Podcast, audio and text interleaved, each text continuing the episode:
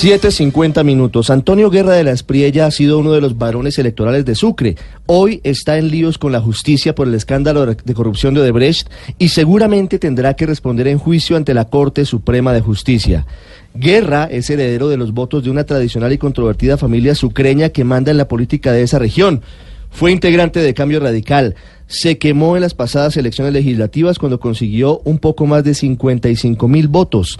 Y de acuerdo con las pruebas que tiene en su poder la Corte, habría recibido un soborno millonario de Odebrecht para favorecer los intereses de esa empresa desde su curul en el Congreso y también para hacer gestiones ante otras entidades del Estado. También formó parte de un grupo de políticos aparentemente manchados de corrupción llamado los Bulldozer, por la efectividad con la que prometían derribar barreras para los intereses, entre otros, de la multinacional Odebrecht.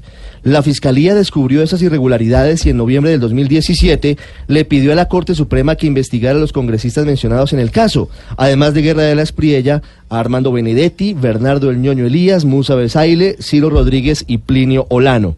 Específicamente, Guerra habría recibido parte de la coima entregada por Odebrecht para apoyar sus intereses en el Senado, para obtener recursos para la financiación de la vía Ocaña Gamarra, para sacar adelante el contrato de estabilidad jurídica soñado por esa multinacional y también para hacer gestiones ante la superintendencia financiera.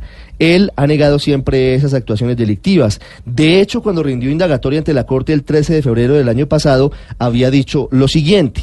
Si usted mira mi cuerpo verá que no tengo la capacidad de una máquina de esa naturaleza. Soy mucho más delgado, de manera que no habría consecuencia entre el significado de la palabra bulldozer y lo que yo pudiera hacer en el sentido como lo plantearon y lo planteó la Fiscalía. La verdad es que los delitos por los que lo busca la justicia no son menores. Conciertos para delinquir, cohecho, enriquecimiento ilícito y tráfico de influencias. La gran pregunta ahora es si la Corte Suprema tomará las mismas decisiones de ordenar capturas a otros senadores que supuestamente fueron parte del grupo de los bulldozer.